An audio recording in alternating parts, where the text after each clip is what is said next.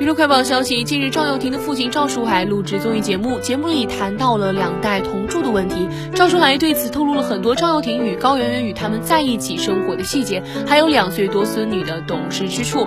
赵树海表示，儿子赵又廷和儿媳高圆圆刚结婚的时候还没有小孩，因为忙着工作，两人都不经常待在台湾，因此一开始赵又廷夫妇是和他们同住的。